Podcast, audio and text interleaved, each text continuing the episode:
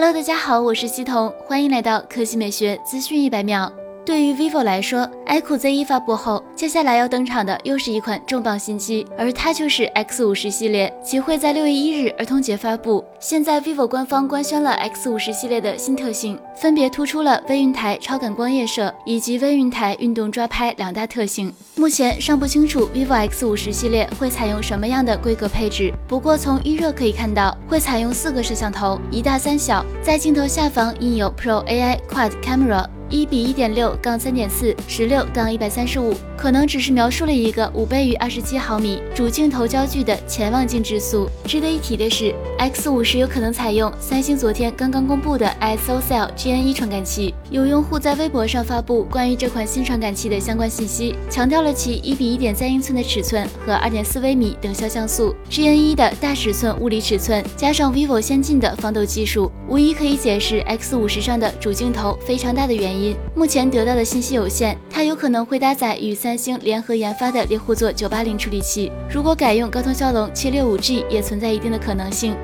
第二条新闻来看，三星外媒曝光了三星 Galaxy Note 二十后摄阵列模块谍照。谍照显示，三星 Galaxy Note 二十似乎采用的是四摄方案，其中包含了一颗潜望式长焦镜头。这是 Galaxy Note 系列首次使用潜望式长焦镜头。据报道，三星 Galaxy Note 二十系列主摄为一亿像素，不过这次三星可能取消了一百倍变焦。外媒称，三星 Galaxy S 二十 Ultra 的一百倍变焦体验不够理想。和上一代一样，Galaxy Note 二十系列包含 Galaxy Note 二十和 Galaxy Note 二十 Plus 两款，其中 Galaxy Note 二十 Plus 采用了 LTPO 挖孔屏，刷新率为一百二十赫兹，分辨率为 QHD 加；Galaxy Note 二十采用 FHD 加挖孔屏，刷新率可能是六十赫兹。核心配置上，Galaxy Note 二十系列将搭载高通骁龙八六五旗舰平台，外媒称将全系标配十六 G 内存，这将是业界第一款全系标配十六 G 内存的高端旗舰。在此之前，十六 G 内存。仅在高配版本上享有，Galaxy Note 二十系列有望在八月份登场。